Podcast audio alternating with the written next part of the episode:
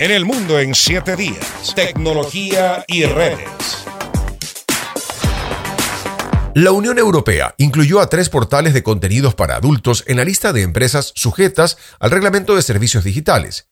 Esta normativa pretende mejorar la protección a los consumidores y sus derechos fundamentales en línea, luchando contra los contenidos ilícitos. Martín Muñoz nos da detalles.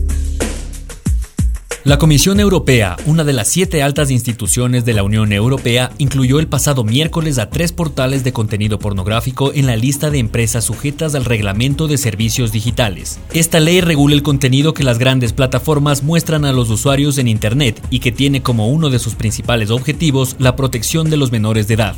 Y es que las páginas Pornhub, StripChat y Xvideos tienen un promedio de 45 millones de usuarios mensuales, lo que las obliga a cumplir con la normativa desde el 17 de febrero de 2024. Esto implica que las plataformas deberán facilitar a los usuarios la posibilidad de denunciar contenidos ilegales en la web, informar a los responsables de que se ha eliminado los videos y darles la posibilidad de apelar la decisión. Asimismo, quienes detecten este contenido deberán dar inmediato aviso a las autoridades en caso de que sospechen que se haya cometido, esté ocurriendo o es probable que se cometa un delito que amenaza la vida o la seguridad de una persona, por ejemplo, en casos de abuso sexual infantil. Esto implica que las páginas en cuestión deberán rediseñar sus sistemas para garantizar un alto nivel de privacidad y seguridad de los menores que proteja sus derechos y les prevenga de acceder a contenido explícito mediante herramientas de verificación de edad. Cada seis meses los portales deberán presentar informes sobre las medidas que llevan a cabo para moderar los contenidos